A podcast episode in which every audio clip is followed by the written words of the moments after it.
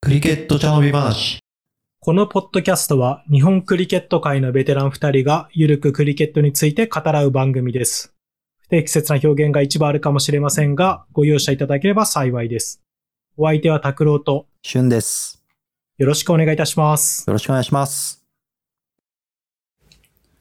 今回はオフシーズンスペシャル第3弾です。えー今回は日本元日本代表で現在でも Y バウンズでプレーする傍ら、クリケット用具の販売を行っている OT クリケットのオーナーである、えー太田智樹さんにお越しいただき、ご自身のクリケットの話、昨今のクリケット事情や、えーと、ショップの運営、クリケットの用具の話なんかを聞いていけたらなと考えております。はい。では、太田さん、まず自己紹介からお願いします。はい、えー、名前は太田智樹です。よろしくお願いしまお願いす。します。えー、年齢は32歳ですね。で今年33歳になる予定です。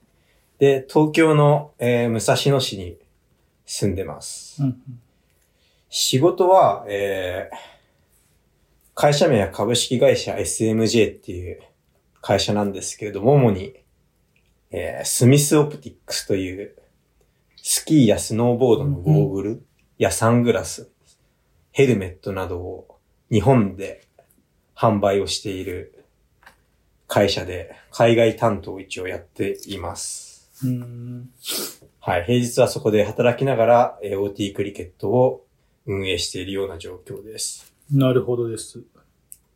で、クリケットの出会いは、えー小学6年生の頃に、親の仕事の影響で、オーストラリアのメルボルンのモーニングトンっていうすごい小さい町に引っ越しました。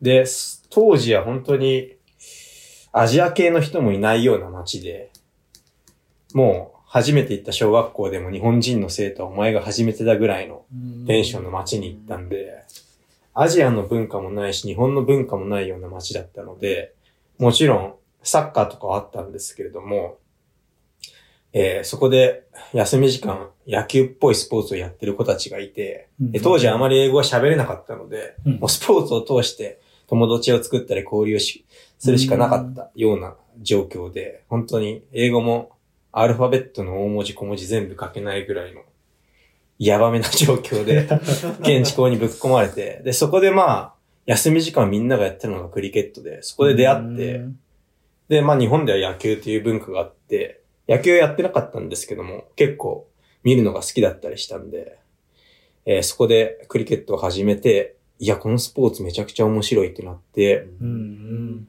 全く英語がわからない状況を親に頼んで地元のクリケットクラブに入れてもらって、うんはい。やりながらルールを知っていくっていうような状況で、うんうんクリケットを始めました。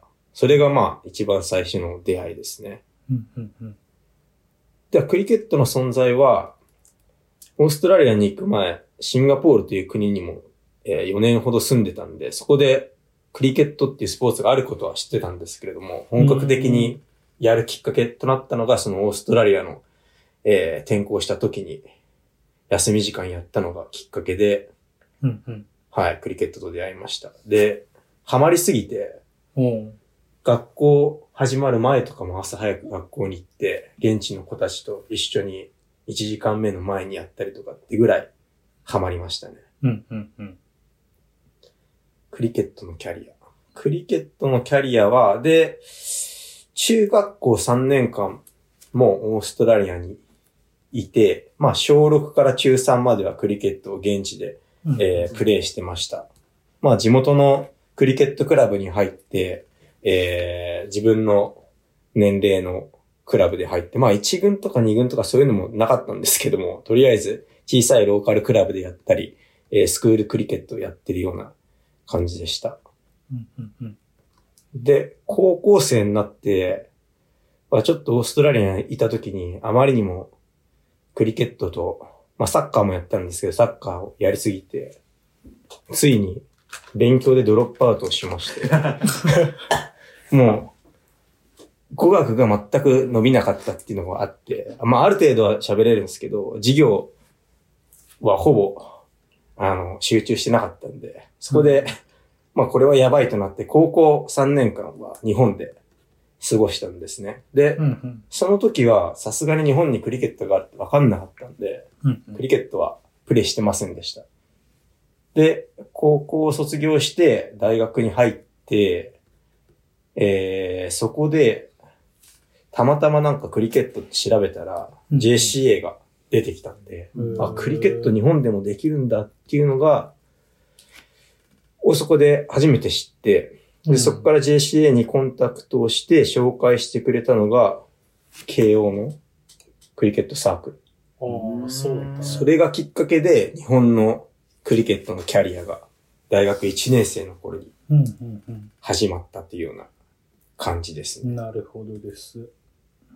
で、まあ、あーちょっと本格的にやりたいっていうことで、えー始めてすぐぐらいに、えーまあ、拓郎さんもそうですし、うん。当時の日本代表の千野さんうん。とかと試合する機会があったんで、その時にまあ、いろいろ積極的に聞いて、えー、まあ、許される限り、その代表の練習とか、代表の選手がいる、行く、いる練習とかに参加するようになって、うんうん。で、2011年か。の日本代表選考会に入って、で、多分自分が大学生になったのが2010年とかなので、うん。おそらく。うん2009年かな、なのでもう2年ぐらい、慶応とかのチームに所属しながら、うん。日本代表を目指してやって、で、2020、2011年の選考会に行って、日本代表に選ばれたというような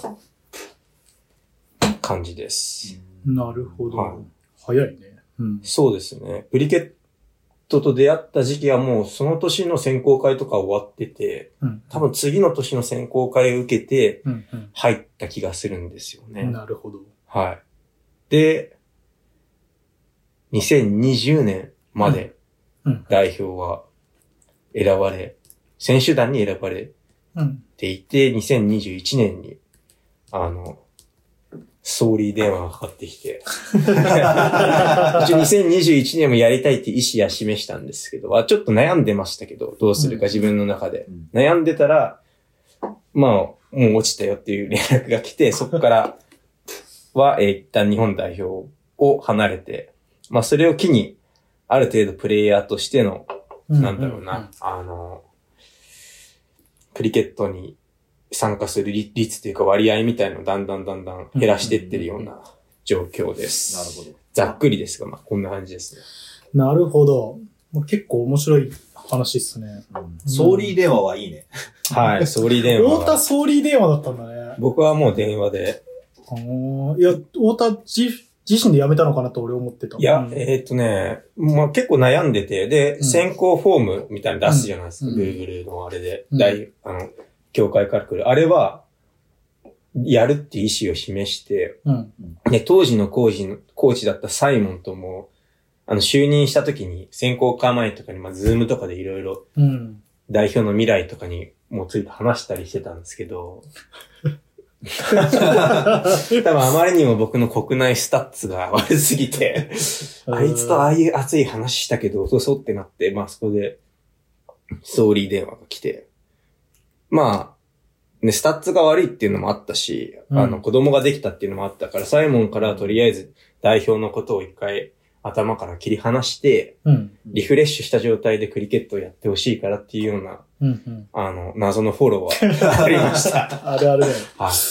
代表はしょうがないよね。まあしょうがないねしょうんうんまあね、まあ、やっぱりスタッツで見ると確かに結果は残してなかったんでね、国内で。それはもう仕方ないことだとは思ったんですけれども、まあ、そういう経緯があって、自分の中では全然うんやりたいなって気持ちはあったんですけれども、まあ、うんいろいろ、その当時から OT クリケットも始めてたんで、OT クリケットもあったり、子供ができたりとかで、まあもう100%コミットうん今まで以上にできないなっていう気持ちもあった中だったんで、うんうんうん。で、やるなら、もうベテランの枠になるし、うん。毎年その、まあ、代表のキャリアの最後ら辺は、やるってなったら去年よりもたくさん練習をするとか、もっとクリケットに時間をかけようっていうような気持ちがあって毎年うん代表活動を続けてたんで、まあそれができなくなるなっていう気持ちもありながら、エントリーしたら、あの、普通に落ちるっていう。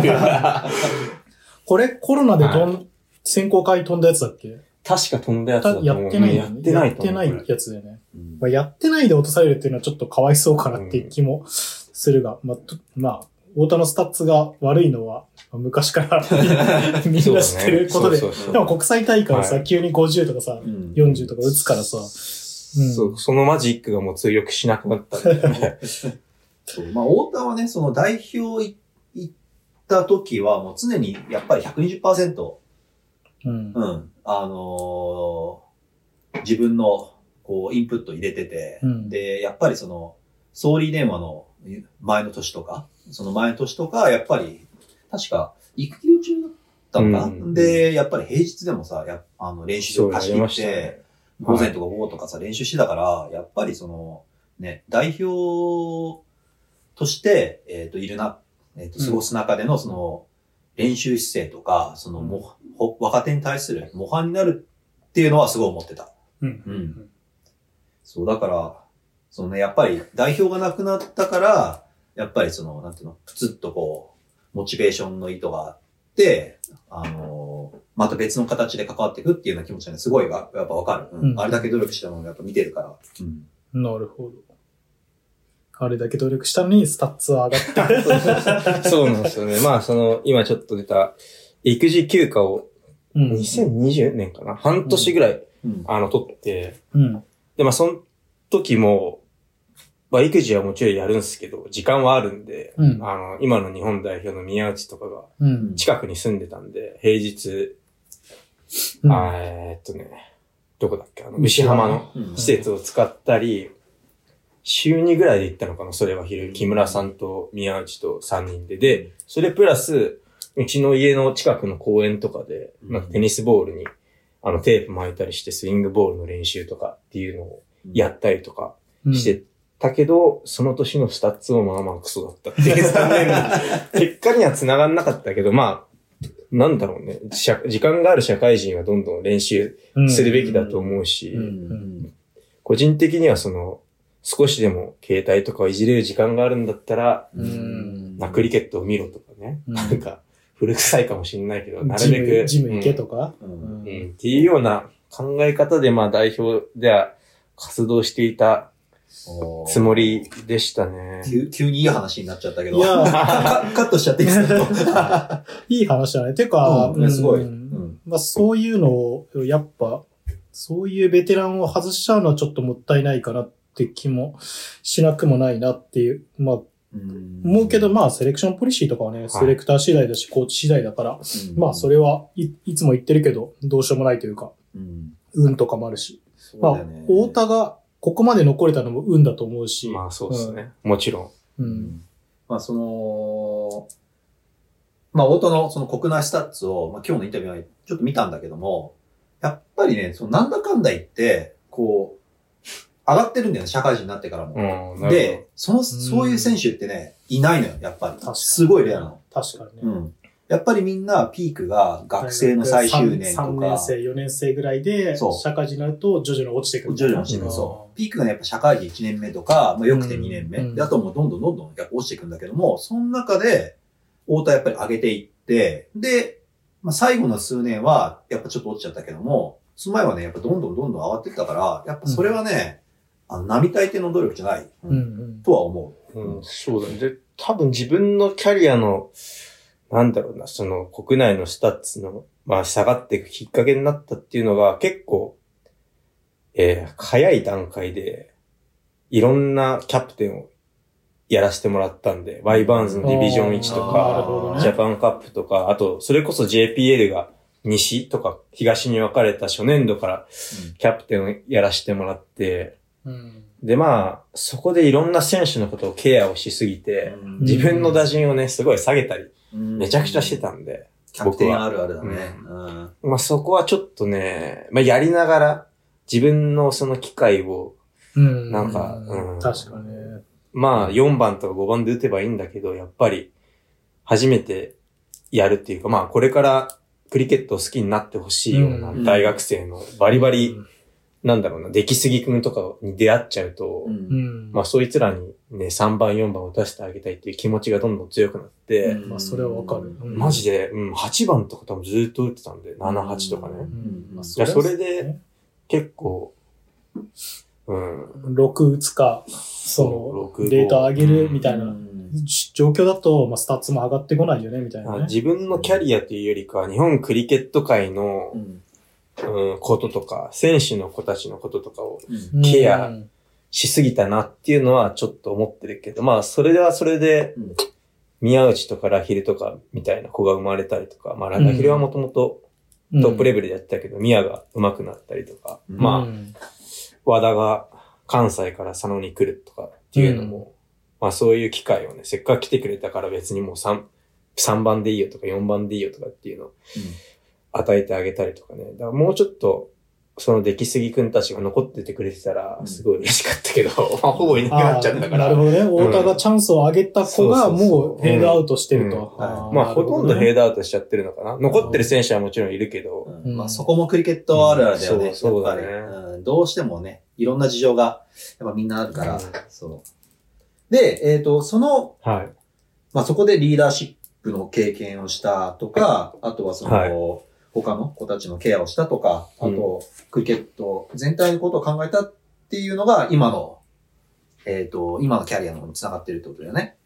そうだね。まあ、キャプテンをいろいろやらせてもらって、まあ、うん自分の考え方っていうか、フィロソフィーみたいな、ななんだろうな。今までのキャプテンがやらなかったこととかをいろいろ試せて、それがハマって、結構、まあ何もタイトルは確か取れてないんだけど、2位とかね、うん2位がめっちゃ多いっていう。確かに。うん。けど、すごいメンバー的に見たら圧倒的に弱いチームをうん。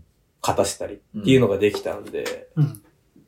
キャプテンをやれたのはすごい良かったなとも思うし、それこそ最近あるエンバシーカップとかも、僕が一回優勝させたりはしてるけど、うんそれ以外のリゾルトってまあまあひどいじゃないですか、日本代表チーム。俺も1年目確かね、確かにドドベだった気がするんだけど、うん。一回優勝させたりとかっていうのは、まあ、なんだろうな。まあ自分のプレイスタイルもそうっすけど、あまり実力がない人たちで、その、ちょっと強い人たちを倒すっていうことを本当真剣にうん考えながら、うん。えー、キャプテンの時はいろいろ考えて、選手のこともケアして、うん。うん明らかに強いチームをどうやって倒そうかみたいなので、まあ、そういったキャプテンシーみたいなのが若い子たちにもちょっと、あの、引き継がれてたりするんで、そういうのはキャプテンをやってよかったなって思いますね。そうね。いや、太田のすごいところやっぱ、クリケット IQ が高いよねっていう気がしてて、こう、結構勝ち筋ねえなっていうところでも、一本見つけてそこに全ベッドできるっていうのは、うんまあ、結構、なんだろう。まあ、すげえいいキャプテンかって言われると、なんだ、なんだろう、オーストラリア代表のキャプテンがそれじゃダメだと思うけど、こうなんか、ちょっと弱い国とか、うん、弱い、あんまり強豪チームじゃないキャプテンとしてはとても素晴らしいなっていう気はいつもしてんだよね。うんうん。うんいや、本当ゲーム的な攻略をするよね。その、レベル10だと、とてもこいつは倒せないけど、なんか、こいつ眠らせればなんとかなるとかさ、そうそう。これ一人、一人犠牲にしてこうすればなんとかなるみたいな、そういうふうにね、こう、いろんな、ちゃちゃんと考えてるなっていうのがわかるよねうん見てて。うん。いや、たまに、うん。あんまりそんな多くを語らない、今ですげえ話してるけど、うん多く語らないから、これはちょっとあ悪い手だろうと思った時も、うんまあなんか結果を見てみたら、あ、これ正解だったかもと思った試合って何回もあるし、太田と一緒に試合してて。うん。まあ、うん。まあ結構、そうだね。まあいろんなキャプテン俺も見てきたけど、うんうん、一番のキャプテンかって言われたらよくわからん。けど、うん、一番面白いキャプテンではあると とは思う。ぶっ飛び、ぶっ飛びキャプテンみたいなところは。いや、まあ単純にねその、守備位置を置くとか、うんまあその、ボーラー回しとかだったら、もう上のね、戦術的理解が高いキャプテンいくらでもいるけど、とにかくね、勝たせられる。うん。チームを。うん。うん。その、チームへのそのモチベーション向上とかね、ケアとかも含めて、勝たせられるキャプテンだなと思った。だからワイバーもね、あの、まあ言っちゃ悪いけど、もう、数段見劣りするじゃん、うん。実力だと、うん。それであんな成績残せるっていうのはね、ほぼ奇跡に近いと思うんだよね。うん。うん。いやでも本当数えられるボーラーが4枚しかいなくて、それをちゃんと4枚全部投げ切ってあと残すとか、うん。信じられないと思うんでね。なんだろう、最後、うんね。最後10オーバーボーラーがいないみたいな。うん。状況みたいな普通に突っ込んでくるから、それが例えば、うんと、歴代のキャプテンのチノとかアミーゴとかだと、そのチョイスは絶対しないと思うんだよね。いや、見てて面白いなと思いました。まあ、キャプテントークはね、まあちょっと奥が深いし、これ1時間とか2時間じゃ足んないから、さらっと行きたいんだけど、で、まあ今の感じからすると、まあ話してると代表が2020の時にドロップうん。プ21か。1からドロップして、はいうん。で、離れてるけど、うーん、今の代表をどう見てる、まあ今の日本代表は、うーん、まあ、まずちょっと話したいのが、僕が日本代表入った時は、うん。あの、外国人が、あの、選手団にいて、うん。オーストラリア人とか、パキスタン人とか、うんインド人。で、2、3年目ぐらいかな。うん。完全に日本人のパスポートホルダーっていうか、所有者にしますよっていうのがポリシあーがね。で、その転換期にもいて、うんで、ほとんどのキャリアがその日本人チームでやってて、まあそっか、2020年までか。その日本人チームっていうその JCA かな？うんが方針を変えた時期にいたんで、うん。で、僕がドロップになった年からまたその外国人を入れようっていうことをやったんで、まあ、僕が過ごした日本代表の時間とチームの、なんだろうな、構成と、今のチームの構成って、まずそもそも違うっていうのもあるんで、まあそれを踏まえて言うと、まあ今のチームはタレントがすごい揃ってるなっていう印象があって、才能ある子ってことだはい。才能があるし、うん。キャリアもあるし、うん。まあ国際大会でも地域予選ぐらいだったらかなり勝てる実力のあるチームだなっていう印象があって、で、うん。僕らが、あ僕がその過ごしてる代表チームは逆に、まあ日本人でもう成長のプロセスとかを大事にしようっていうのがうんあったと思うんですよね。うんまあ国際大会で結果を出すっていうのはもちろんそうなんだけど、それよりも、まずはそのローカルスターを成長させようっていうようなチームの雰囲気があったと思うんですけど、多分今のチームは国際大会で結果を出さないとダメなんじゃないかなっていうか、それを出すためのうん。チーム構成になってるとは思いますね。うん。うん。うん。うん。だから僕がやってた時期時期はそもそも国際大会がそんなになかったっていうのもあるし、あった時も、まあ、何試合か勝てればいいだろうみたいなね。この 日本人だけだしっていう。まあ空気感はね。うんっていうのがすごいあって、その中でローカルの人たちをどうやって育てていくかっていう、まあ成長過程ををね、大事にするっていうようなチームの雰囲気うん。だったんで、今のチームはもう、あの、見てる側からすると逆にガチな試合が見れるし、うん。ハイレベルだから、うん。すごい、あの、どっちの試合を客として見たいかって言ったら今のチームの試合を見る方がすごいテンションが上がるから魅力的なチームだなっていうのは思いますね。ただ、その分勝てよっていう気持ちもうん強いかなっていう。なるほどね。うん。負けんじゃねえみたいなね。うんまあその代表の選考ポリシーについては、まあうちのポッドキャストでも何回か話していて、で、はい。あとそのインタビューする人たちもね、大体聞いてるんだけども、そのやっぱりみんな、こうそれぞれ意見があって、やっぱり俺は全部、その、日本国籍の人の方がいいよとか、まあ何人かは入れた、入れて、うん。で、その人たちの、そうそう、その人たちの経験とか技術を吸収する方がいいよっていう人もいいれば、うん。あの、いやもう日本代表なんだから、その参加資格を持ってる人であれば、もう最強を目指すのはは当たり前だろうみたいな人もいて、うん。お太田はどっち寄りなの？僕は、ね、うん、まあ日本が今の勝って。スタンス、っていうことでしょ、結局。うん。その、日本には、あの、やっぱりすごい高いところまで行ってほしいけど、うん。できればやっぱ、なんだろうな、ローローカルっていうかね、うん。パスポートホルダーの人たちに頑張って、それは達成してほしいっていうのは、すごいありますね。そのパスポートホルダーっていうよりは、その日本でクリケット始めて、うんそ成システムをのシステムを経てってことだよね。はいパスポートも、今の子たちも結構パスポート持ってるもんそうだね。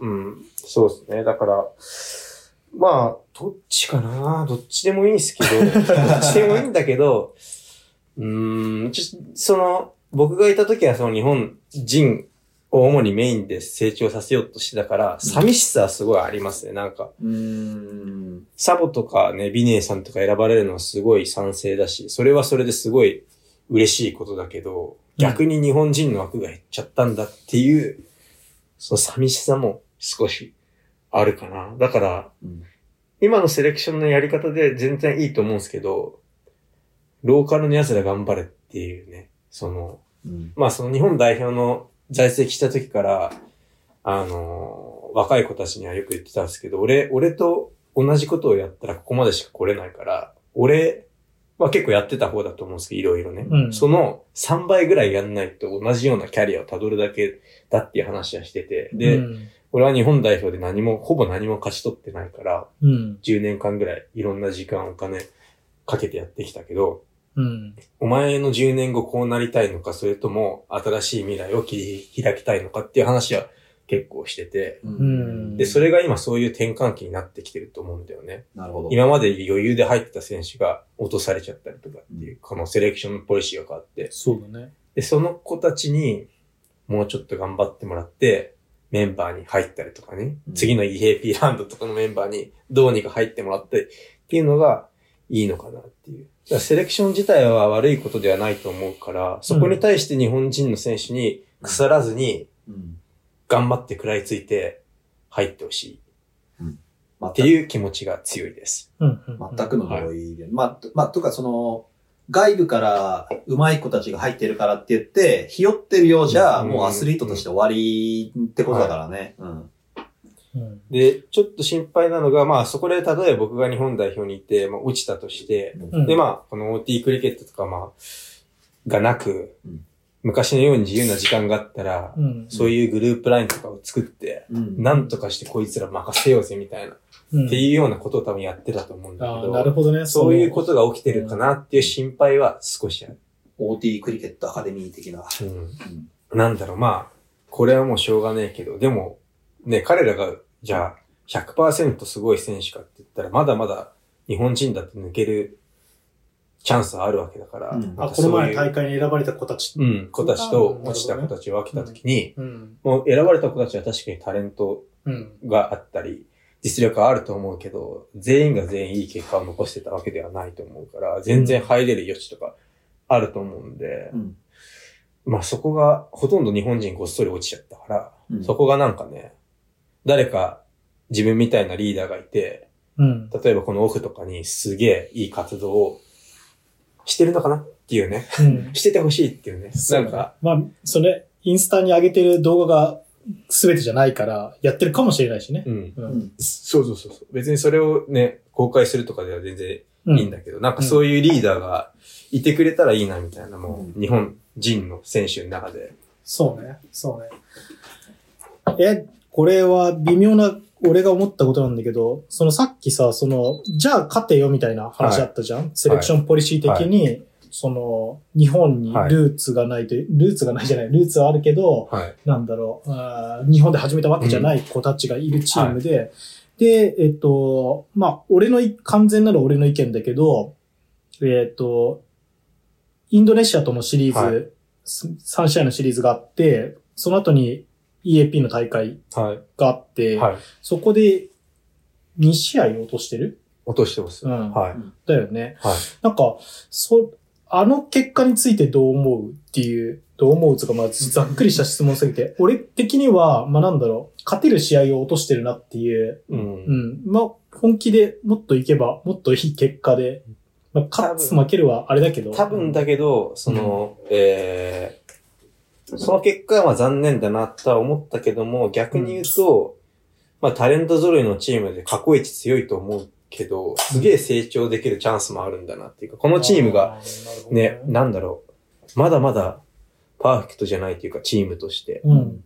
より完成されたチームになったら、えーもっと強くなると思ったし、うん。逆に次のラウンドで戦うチームはもっと強いチームだから、そういうことが早い段階でうん起きててよかったんじゃないかなっていうのがありますけど、まあ、負けた試合のね、パフォーマンスとか見たらまだ俺入れんじゃねえか。いや、俺、ちいけたっしょ、みたいなね。その、いい試合見たら、うわ、もう無理だって思うけど、あ、入れないなって思うけど、なんかああいう試合見るとね、まだまだ、だ俺ですらいけるって思うんだから、国内でね、それこそバリバリでトップでやってる子たちなんかはね、ああいうパフォーマンス見て、うん。全然俺だろっていう気持ちになってくれていると思うし、なった方がいいと思うし。まあ、そこがその、急増チームというか、まあ、チーム結成、一番初めの大会で、まあ、コーチ陣も久しぶりの国際大会っていうのも多分あるかもしれないよね。ううん。ん、やっぱ、こう、節々にやっぱ甘さがあるというか、まあ、明らかに実力で上回ってるから、まあ、だからこそ育成に触れたっていうのもあるけども、まあ、試合展開自体がね、ちょっとなっていうのがあって、まあちょっと思うとこはあるよねっていう。ねううんまあ、ただ、まあ、いろいろ、ネガティブもあるけど、まあ、うん、いうん、そうだね。その、日本代表があそこで全勝してたら多分、あまり努力しないっていうか、あの2敗があったからこそ、なるほどね。うん俺、俺がチームにいたら、俺ら負け、この2試合負けたことのことを、優勝したことよりも、この2試合のことを考えて、うんこの後過ごせよみたいなことは言うと思う。そうそうそうね。うんうんまあ、それだけ今の代表が強いっていうのもあるよね。そうね。期待値がね、そうそうそう。やってくれるだろうっていうね。そうそう。あのーまあ、戦術的に本、100%とは言えないセレクションで、で、試合を落とすうん。のと、まあ多分その前の代表だったら普通に2試合実力負けてみたいな、そうそうそうなってただろうから、そうん。なるほどね。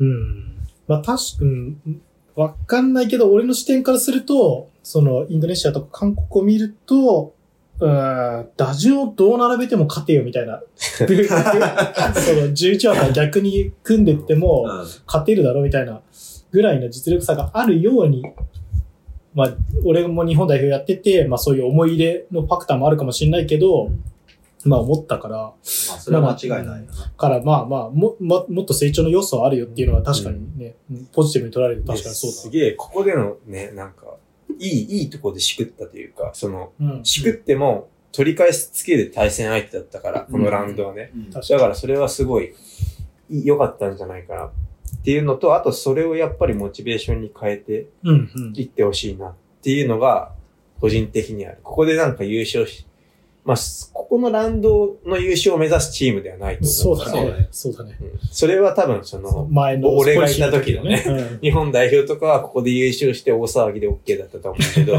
そううん、なるほどね。ただ次のラウンドでも勝てるポテンシャルを持ってるチームだから、う。うんん。だからこそ負けは良くなかったけど、うん。まあ、すごいいい負け方だったんじゃないかなっていうかね。なるほどう。ん次のラウンドでああいう負け方したらもうほぼ突破はできないわけだから。うん。なるほど。ってことで、まあ次の大会、はい EAP の次の大会、この前予選突破して、その次の大会、はいまあもっと強豪国、うん例えば PNG とか出てくるんだっけ、うんが、はうん、来るけど、どんぐらい検討できると思う？その PNG とかバナーツとか何試合もしてきたわけじゃん。そうだね。はい。太田は。そうですね。PNG はまあ強い、すごい強いと思うし、そ,、うんそもそもワールドカップの、あの、なんだろう、に出てるしね。ううんん。あの、で、バナーツもじ力あるし、で、結構その PNG とバナーツでキーマンとなってる選手と一緒に、オーストラリアにクリケット留学をした時に一緒にプレーとかもしてるんで、おーうんどうなんだろうな難しいけど、日本が100%の力を出したら PNG にも勝てるチャンスはあると思うな。うんなので、うんバナーツサモア、フィリピンは確実に倒してほしい。うん。サモアじゃないのか。バナーツとフィリピンと PNG か。うんそうだからバナーツとフィリピンには勝たなきゃいけないけど、うんまあ僕は相当クリケットオタクなんで、フィリピンのクリケットのインスタフォローしてるんですよ。うん。あのね、オーストラリア遠征とかやってます。うん。うんあ、見た見た。カウンティーチャンピオンシップ出てやね。いろいろね、全然結果出てないけど、いろいろやってるんで、日本大丈夫かなっていうところがある。タレント揃いだけで、多分実力で見てもフィリピンには多分日本のタレントの方が、タレント力では埋まってて、うんまあバナーツも日本と同じぐらいかなっていう感覚はあるけど、チームとしての。そう、準備がねもうすごいチームとして準備できてるし、で、言うてはまだね、これアマチュアスポーツだから、うん。このレベルはね。うんア。マチュアスポーツってなんだろう、モチベーションとか、うん。団結力とか、そういうちょっとしたことがうん鍵になると思うんで、うんなんかチームの雰囲気が悪くなったら、まあ、プロの世界もそうかなとは思うんだけど、うん特にアマチュアスポーツって、まあ高校サッカーとか一瞬で流れとか変わると思うから、そこの準備力が、うん、まあね、メインの選手が海外に住んでるとかっていうのがあるから、次こそ大事になるっていうか、確かにね。落とした時どうメンタル的にリカバーするかとか、いや今回しかもバナーツ結構仕上がってるじゃない？バナーツの予選見た？うん。あそこはもうレベル高いし、すごいよね。パワー系が多いからね。そうそうそうそう。けど、あの、PNG、バナーツとフィリピンは荒いから、うん。絶対チャンスはある。うん。だからここは多分か勝てると思うんですよね。うん。日本が100%を出せ、100%ってかいつも通りの実力を出せば、うん PNG に対してはもう、運みたいなところも必要だと思うし、実力で負けてるのが、唯一負けてるのが PNG だと思うんで、うんうんあその PNG 日本、バナーツフィリピンみたいな。PNG のボーラーたちが多分、まあ、そのケンデルとか、うんあとはその、まあ、オーストラリア勢だよね。オーストラリア在住勢が普段フェイスしてるようなうんレベルだからね、大体ね。逆にそっちの方が打ちやすいそうかそうそうそう。もしれないみたいなね。そうそうそうまあなんかね、いいトラックで、そうねう、んうん。だから試合、そうですね。試合会場とかもどこになるかで決まると思うし、オーストラリアで、オーストラリアとかでやるってなったら、あの、もしかしたらね、うん地元勢がそうう、んね、がっつり、慣れてると思うしね。まあわからんね。でも、うんそう、決まってないんだっけ？まだ何の話も切ってないね。はい今のところは。まあなので、まあはい場所とかの要素も結構大きくなるから。要素あるうん俺はまあ、いけなくはないと思う。あと、このワールドカップ予選のフォーマットが変わったじゃないですか。今まで EAP 通過した後も、うん各大陸の通過したチームと戦ってワールドカップだったけど、今回 EAP 突破すれ一ば発。ワールドカップなんで、うんそういう意味も、そういうフォーマットチェンジもあるんで、マジで勝ってほしいっていうのもあるし、うんそのための、あの、あの、先行プロセスの変化だったんじゃないかっていうのもあるから、うん。まあ、メンバーとかはもう、ここまで来たらもう、全然、そのローカルとかにはこだわらないうん。で、とりあえず勝って、ワールドカップに行ってほしいっていう気持ちはあるし、行けなくはないんじゃないかなっていうのはあります。今のタレントを見ると。なるほど。うん。まあ多分、メンバうんどうかいや俺結構 PNG 相手に打ったんで、はい。PNG 相手に打ったことがあるんで、ー、あの、ニュージーランドの、ニュージーランド遠征と、その前もちょっとだけ打った気がするんだよな。ニュージーランあド PNG だったら太田と。PNG、PNG ツアーの時に練習試合で、まあ、そこそこ活躍したんで。うんなるほどです。じゃあ、うん、そうね。今、こんだけ熱量を持ってクリケットやってたのに、プレイヤーじゃなくて、なんで道具屋になったの？っていう 話をしたいんだけど、そうです。ねはい。ななまずなんで始めたの？っていう。始めたきっかけは、うん。うん、まあ道具買うのがすげえめんどくさいなって自分で、日本で買う。まあ OT クリケット開業以前は、うん。うん、なんだろう。海外のショップにコネクションを持ってる人、まあ、シュンさんとか、松近さんとか、うん。あとは自分たちが海外ツアーに行った時に買うみたいな買い方しかなかったけど、それ大変だなと思って。うん。うん。で、その話をうちの、えー、勤めてる SMJ、スミスの代表に言ったら、それは仕入れてなんかやってみればいいじゃんって言われたのがきっかけで、うん。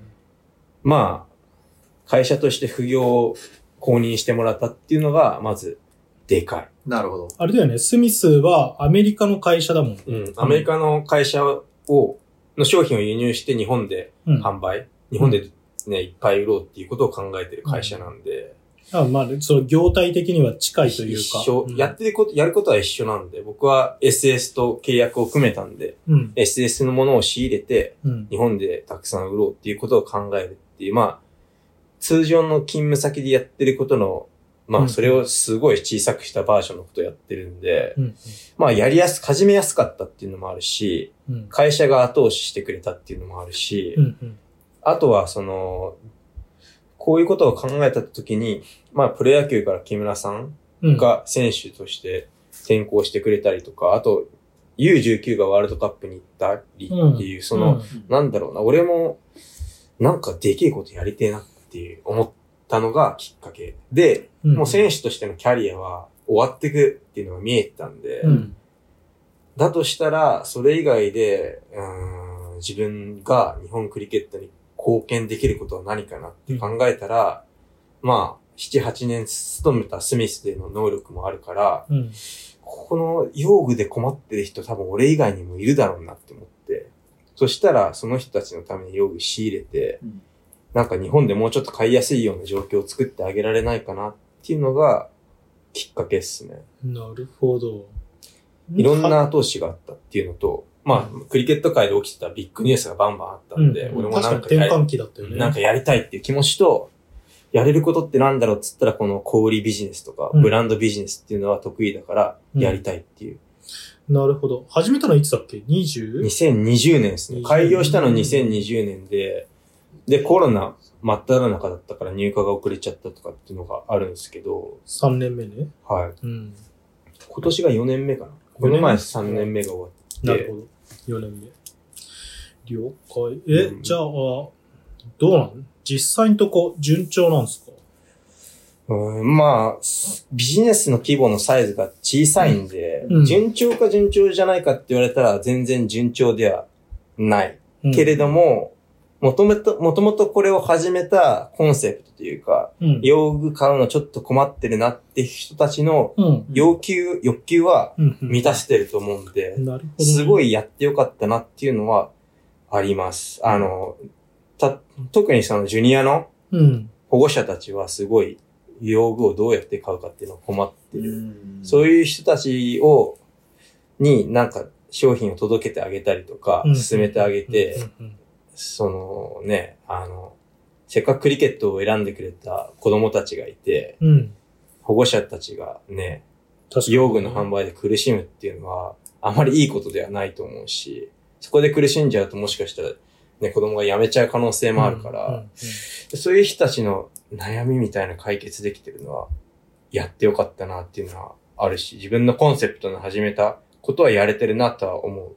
反面、うんビジネス面でどうかっていうと、まあまあ、きついかなっていうね。あの、円安とかもあるし、ああ、うんなるほどね。そういうのを食らう。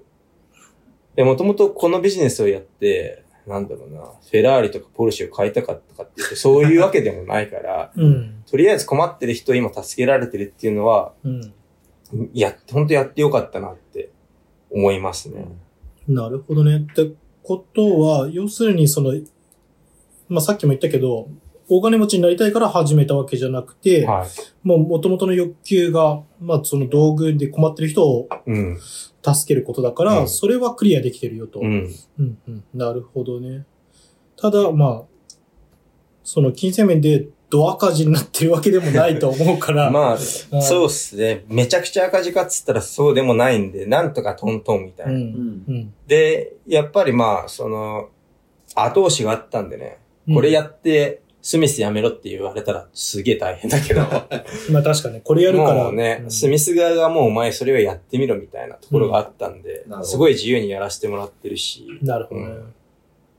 それはでかいね。あとはその、例えば SS との交渉権を取るっていうのも、スミスでの経験があったから、どれぐらいの工数があったかっていうと、メール2、3通で済んでるんで、えー。そういう経験があったから、多分普通の人がやるって言ったらなかなかいろんなプロセスがあって、クリアできないと思うんだけど、うん。ブランド側が何を求めるかっていうのは分かってるんで、なるほど。それでもう、こあるよって言っうん。て、そのブランド側との交渉の工数がほんと少ない。うん。こういうことを言えばもうメール2通で解決するだろうっていう経験もあったんで、うん。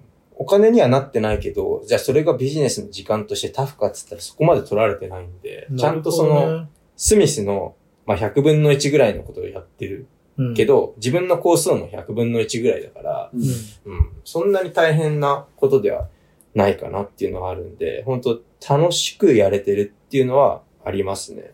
工数100分の1だけどさ、うん、い発想とかもさ、や、発想もね 絶対。あのね、これがね、全然大丈夫というか、あの、僕、スミスのキャリア始めたのが倉庫だったんで、うん。倉庫バイトっていうところからスミスの、それと兼任で海外担当最初からやったんですけど、なるほど。ロジスティックスの経験があるから、出荷とか全然苦じゃないっていうかえね、ー。もう物が出るってなったらどうやって梱包すればいいかとかってい。うイメージも湧くし、あとはその、なんだろうな、配送会社さんとかのコミュニケーションとかもできてるから、うん。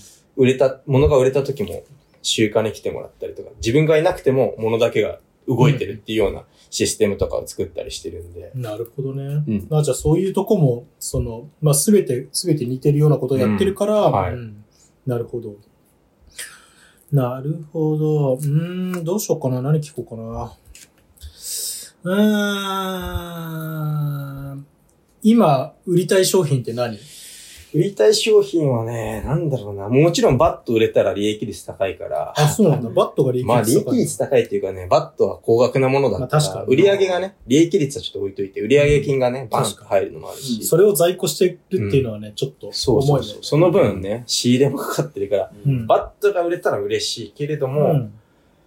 あの、2年目に OT クリケットのオリジナルブランドをああ、はいはいはい。うん。作りまして、うん。まあ皆さんご存知だとうん。思うんですけれども、うん。そのものが売れたら嬉しいなっていうのが、ああ、オリジナル商品が、ああはいなるほど。SS と併用でやってるけど、うん OT が売れた時はすごい嬉しい。うん。OT グッズにはどうどういったものがあるの？例えば。OT グッズはね、全部ありますね。あの、バット。バットは SS から仕入れてるプレーンバットにシールを貼るんですけど、バット、グラブ、うんパッツ、うんキーピング、グラブ。うん。サイパッツとかもああ、サイパッツもあります、サイパッツ。うんはい。で、グラブは、かれこれもう5種類、5モデル出してるんで、すごい。やばいだろっていう。確かにね。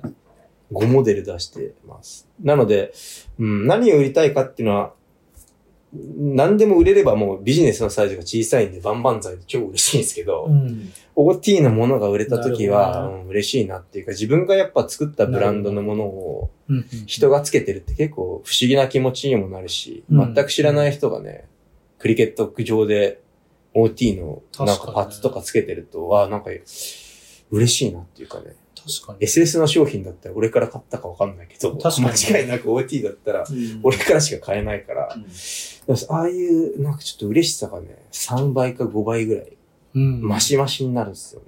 確かにね、それはなかなか経験できることじゃないかもしれないね。自分のブランド立ち上げて、うん。それを、まあ友達が使ってくれるとかはね、まあ想像できる気がするけど、全く知らない外人が使ってると、本当に驚くし、うん。うん、なんか、可能性、可能性があるかわからないけど、うん。やりがいがある。うん、やりがいもあるうし、んもともとなんでこのブランドを立ち上げたかというと、うん。まあ SS はすごいブランド力があって、うん。売るのは、売り上げもすごい良かったんですよね。す結構買ってくれて、初年度だったっていうのもあって。うーん、そうなんだ。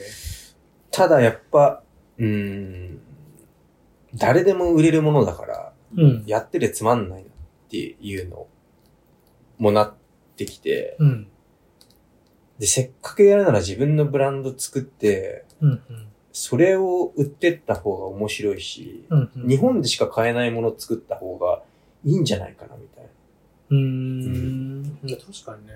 なんか SS はね、ぶっちゃけどこでも買えるけど、せっかく日本のブランドとしてやるんだったら、自分のブランド作って、むしろ海外の人からあれ欲しいって言われるようなうん。ものを作りたいと思って始めたのがきっかけで、なるほど。で、まあ選手をやってて、選手時代に、俺あんまバット壊れないタイプだったんで、買い替えなかったんですけど、ステッカーだけ買い替えたいなってすごい思った時があって。なんかリフレッシュになるしね、気分の。うんで、それもあったんで、自分のブランド作って日本代表の選手たちのモデルとか作ってあげたら、彼らのモチベーションにもなるんじゃないかなっていうのがあって、うんうんそういうので、まあ、ブランド作ってみようかな。で、もうね、選手として日本、うんクリケットに貢献できることはあんまりないから、うん。ブランドを作って、ちょっとなんだろう、悩んでる子たちの背中をモデル作ってあげてね、うん。押してあげたらいいなとか、なんかそういう子たちと一緒に、つく、使ってもらって日本代表の選手に、うん。俺も一緒に戦ってる感を出したかったっていうか、っていうのがあって、はい、作ったブランドなんですよね。なるほどです。で、まあ、その、今話してた、はい、その代表の子とかの、何、スポンサー？アンバサダー、はい、的になってもらったりはい、してるよね。はい。それって、どんな感じ？これは、やっぱり、うん。ブランドを立ち上げるにあたって一番大事なのは、アスリートというか、誰かに使ってもらわないと何も広がっていかないから、なるほどね。そういうのもあって、まあ、自分の代表10年近くのキャリアを活かして、うん。うん、いろんな選手に声をかけて、うん。オリジナルモデルを作るから、来年はステッカーをこれに変えてくれとか、まあできればバットも買ってくれっていう話で、うん。うん。10人ぐらいかな、声かけてやってくれて、うん。みんな協力的で、まあ、俺が選手だったとしてもこういうサービスがあったらすごいいいなみたいな。大会ごとに自分のステッカー変えれるとか、うんシーズンごとにステッカーだけリフレッシュできるってすごいうん。うん。面白いことなんじゃないかなっていうのがあって、で、それでアンバサダーになって欲しいなっていう。で、みんなにも、あの、どんどん OT を発信してってくれっていうことでうん。うん。始めたんですよね。ただ、契約を結んでるわけじゃないから、うん。うん。で、選手がね、金銭的にどれだけ苦労してるかっていうのも俺も分かってる方なんで、まあね。あるもの全部 OT にしろ。してほしいけどしなくてもいいっていうね。その、グラブで本当に気に入ってるものがあったらそれ使ってもいいうん。けどバットだけはとかね。うんグラブ、うん。